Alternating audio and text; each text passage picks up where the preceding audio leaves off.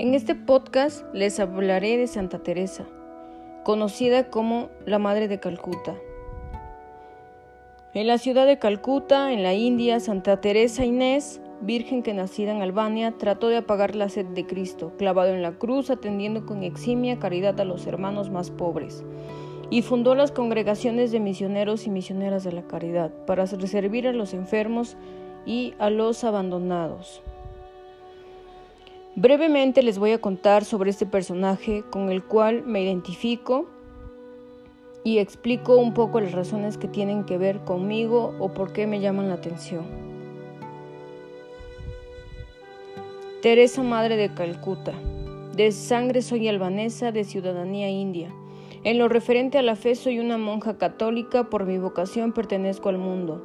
En lo que refiero a mi corazón, Pertenezco totalmente al corazón de Jesús, decía la madre de Calcuta.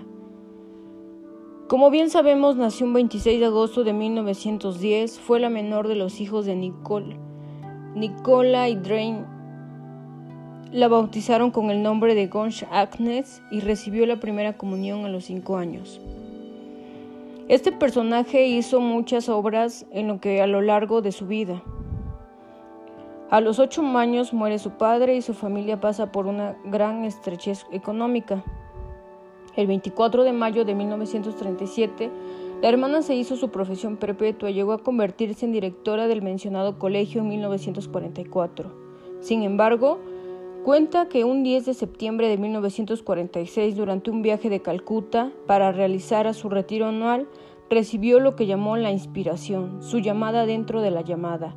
¿Y qué es esto? Aquel día la sed de amor y de alma se apoderó de su corazón. En las siguientes semanas, mediante locuciones interiores y visiones del mismo Jesús, le reveló su deseo de encontrar víctimas de amor, que irradiasen a las almas su amor. Ven y sé mi luz, le dijo el Señor.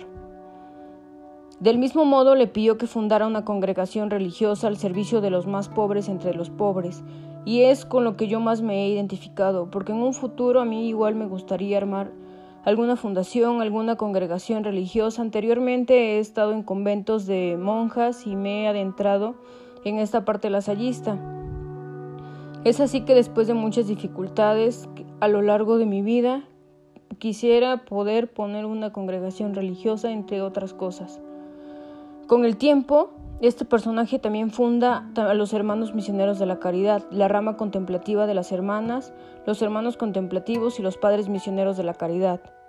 Me identifico mucho con esta parte porque larga parte de, mi escuela desde secundaria y prepa he sido misionera y me gusta mucho esta parte.